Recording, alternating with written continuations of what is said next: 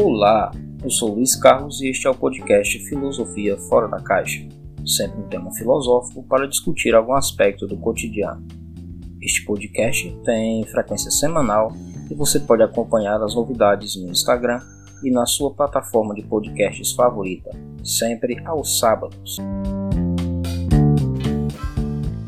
Neste oitavo episódio, tratamos de um tema que foi sugerido por um de nossos ouvintes em nossa página do Facebook. Diante de diferentes manifestações que foram ocorrendo ao longo dos últimos dias, algumas questões sobre religião emergiram para o contexto social.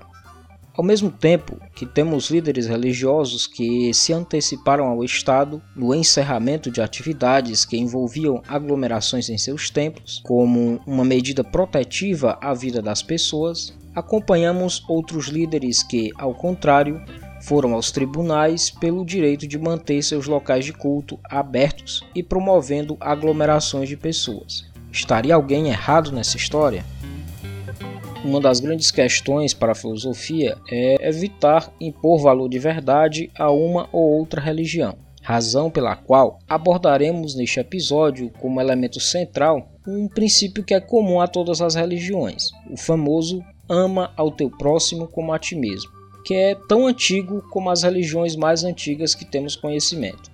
Mas o que levaria religiosos a atuarem regidos sob o mesmo princípio de maneiras tão distintas? O que muda no conceito de amor? Aparentemente nada, porque é como a todas as religiões a defesa do amor ao próximo. Talvez o que mude radicalmente é o conceito de próximo.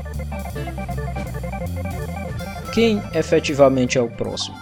No contexto global em que vivemos, estamos todos muito perto uns dos outros, como partes de uma grande aldeia global. Entretanto, é costume vincularmos a ideia de próximo às pessoas que vivem perto da gente, que creem nos mesmos princípios. Isso, ao longo da história, fez com que muitas vezes a religião, no âmbito filosófico inclusive, ser vinculada ao atraso social. Outro fator importante é que cada religião específica, entendida como um sistema de crenças e as práticas a elas vinculadas, é sustentada por um conjunto de ideias e princípios que encontram, inclusive, em argumentos filosóficos a sua sustentação. Desse modo é que na Idade Média, por exemplo, grandes filósofos como Tomás de Aquino, Agostinho, têm se destacado pela defesa de uma possível harmonia entre fé e razão.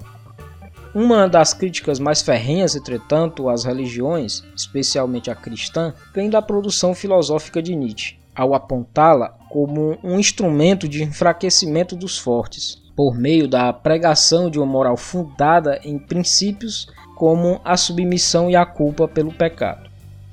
Ele ratifica essa crítica por meio de sua mais famosa e controversa proposição, copiada de Dostoiévski: Deus está morto. A morte dessa suposta moral que se alimenta do medo e do sofrimento alheio, em nome de um novo tipo de moral. Nosso desafio de hoje encontra fundamento em uma afirmação do Dalai Lama. A ética é mais importante do que a religião. De fato, quando nascemos, não temos uma religião natural. A ética, entretanto, nos é inata.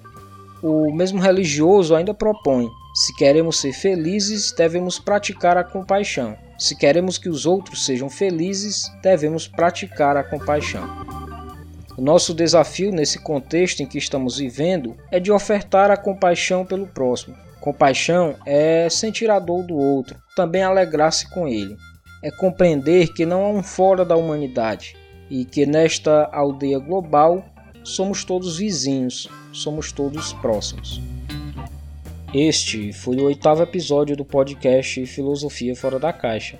Você pode acompanhar as novidades semanalmente, aos sábados, nos principais agregadores de podcast, como o Google Podcast, Spotify, entre outros. Você ainda pode participar da elaboração das pautas interagindo conosco em nossas redes sociais ou em anchor.fm, arroba Até a próxima!